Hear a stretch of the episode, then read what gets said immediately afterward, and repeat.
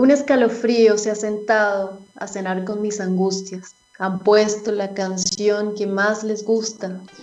Han llenado mi alacena de silencios, de esos que complacen el lenguaje. De sobremesa quisieron jugar al verdugo y arrojaron mis palabras por el balcón, como si no les bastara la tartamudez del día. El postre recompuso el trueno de las veintidós. Mi memoria tuvo que limpiar el desmán.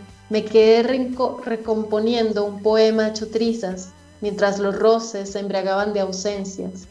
El escalofrío y mis angustias decidieron dormir, no sin antes arrojarme al vacío, como si no me bastara la caída libre.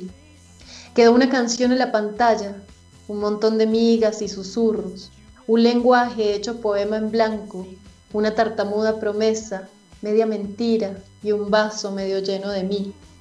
A las 23 nadie quiso hacerse cargo.